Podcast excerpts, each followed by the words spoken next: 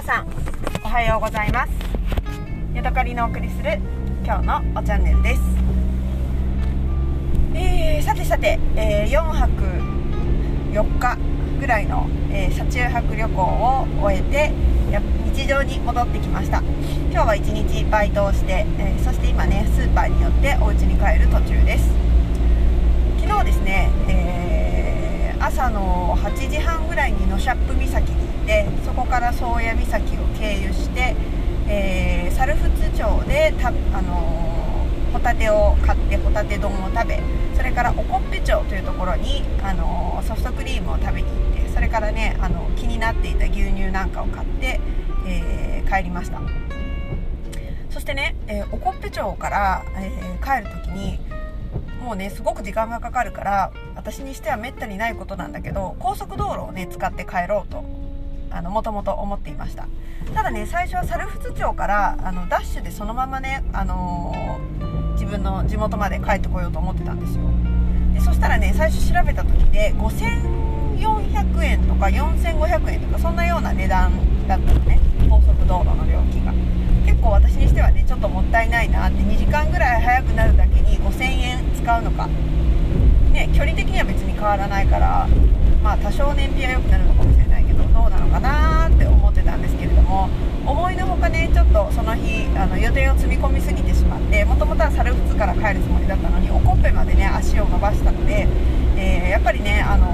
夫が帰る前にあの家に帰ってせっかくだからねホタテをご飯に食べたかったから早く帰ろうと思って高速道路をねこう検索しました。そしたらねびっくりしたことに6500いくらみたいな検索結果が出てきたのね。で一つ思ったのは、えー、私は軽自動車に乗ってるけど Google 検索で、えー、本あの検索しただけでは、えーと、軽自動車なのか普通自動車なのかとか ETC とかそういうのについては何も勘案されてなくてただただポンと出てきたお金が6510円だった。だから私が最初自分の家で調べた時は、えー、まあ、そもそもあの猿帰ろうと思ってたところだからルートは違うわけなんだけれども、まあ、軽自動車だったりとか ETC 使った料金とかっていうのを合わせるとまあこれよりはもうちょっと安いだろうなって思ったのね。だからどうしようかなと思ってちょっとなんか2分遅くなると500円安くなるコースみたいなやつがあったからとりあえずそっちの方へ走っていってこれからそのコースでこう岩見沢まで帰ってで岩見沢からは下道を通って家まで帰ろうかなって思っていたんだけれどもやっぱりだんだんねもっともっと早く家に着きたいなって思うようになって、えー、もうね岩見沢を通り抜かして、えー、札幌も通り越えてどんどんねあの自分の家まで、えー、家まで一番近いインターまでねもう高速乗っちゃえって思ったんですよ。でで最終的に、あのー、自分のね降りるインターよりねだいぶ前のところでなんか通行止めになっててたまたま。だからねちょっと早めに降りたの。でもそれでもね何千円か分は多分もう払わなきゃいけないぐらいの距離をね私はぶっ飛ばして帰ってきたわけですよ。そしてね最終あの ETC レーンをねプルーンと通り抜けてあの電光掲示板にこうお金が表示されるんだけど私はね目を疑ってしまったの。なぜかというとね840円とかね810円みたいな数字が出てきて嘘でしょ？ってなって。でもね ETC カードの機械も810円ですみたいなことを言うのねええー、と思って私も2時間か3時間ぐらいねずっと延々と高速に乗ってきたのに最終的にね810円なんてあると思って今でもねそれについては疑っているの私どっかで ETC のなんか知らない間に通ったのかなとか 意味が全然わかんない。なんで810円で済んでるんだろうとかね思って全然意味がよくわかんないんだけどなんでなんだろう。でねそれとはちょっと方向性の違う話なんだけれども北海道って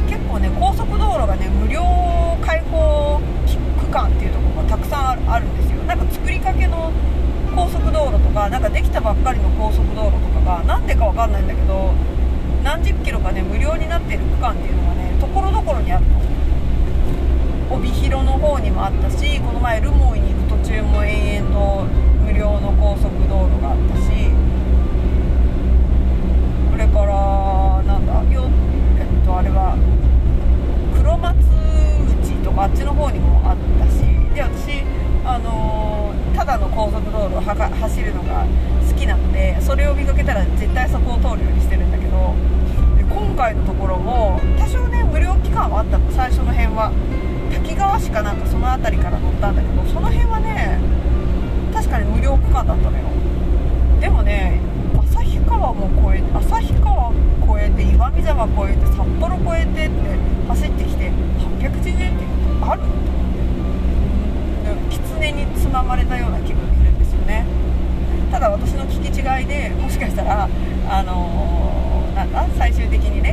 明細見たらあ何千円も取られてるやんってなるのかもしれないけど、うん、私のね頭の中はねハテナでいっぱいです。でその話をね夫にしたらね「えー、そんな見間違いじゃないの?」って言って言われたんだけど見間違いなのかな？みたいなねそんな気持ちで、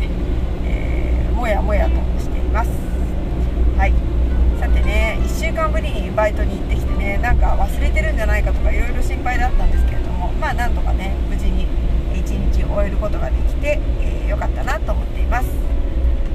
朝の9時から仕込みを開始して私はねデザートとかの担当を今してるんだけどそれをやった後に、えー、と2時から休憩に入って3時からは畑に移動して、えー、農作物のねあの手入れをしてきました。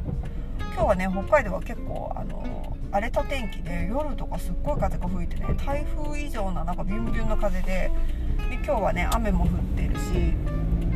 なんかねもう本当に秋秋というか夏が終わったなっていう感じがねすごく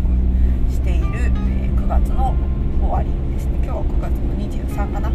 私9月の23日っていうのはね私の父方の祖母の誕生日で今生きてもう死んでしまって私がね滋賀県に前に死んでしまったからもう死んで10年ぐらい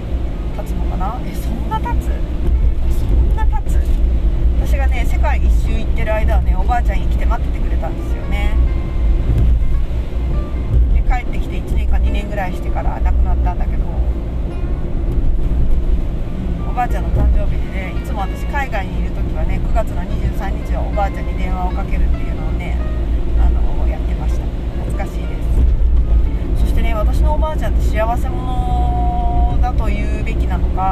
で死んだんですよね。もう具合は悪くなってきていたんだけど最後ねなんかトイレに行こうと思ってバタンって倒れてでしばらくしてからあの私の父の母ですねおばが発見してでそのままねあの家自宅であの息をみんながね見守る中息を引き取ったんですよで私の父の母の夫だから私にとって叔父ですよね私の父にとっては義理のお兄さんになるのかな、まあね、お医者さんで隣に住んでたんですよおばあちゃんちの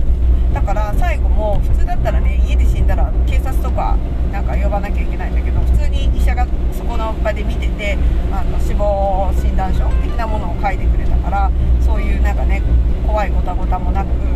みんなにねあの見守られながら死んだんですよね。だからその行く亡くなるね本当にその直前までね歩いてご飯も普通に食べて私と一緒によくねあの2週間に1回か1ヶ月に1回お墓参りに行ったりとかラーメン食べに行ったりとかねしててねあのなんか今思ったらいい老後だよなーっていう感じですよね。私が死ぬ時ってね一体どんな風なんだろう。そんな風に来てくれるね孫もね娘もね、えー、医者の息子もいないしね。私はどんな風に死ぬんだろうかねなんか元気じゃなくなったら早く死んでしまいたいなっていうことしか思わないですけどね。でも私なんか常々あ早く死にたいなと思ってるんだけどあの車とかでねぶつかりそうになったら絶対ねちゃんとねハンドル切ってねあの危険を回避するんだよね。そこへ突っ込んでってじゃあここで死のうかっていうようなことは絶対思わないからなんかあの本能的にしぶとく生きていくのかもしれないななんていうことを思ったりしますね。はい家に到着しました。ではまた次回お会いしましょう。さようなら。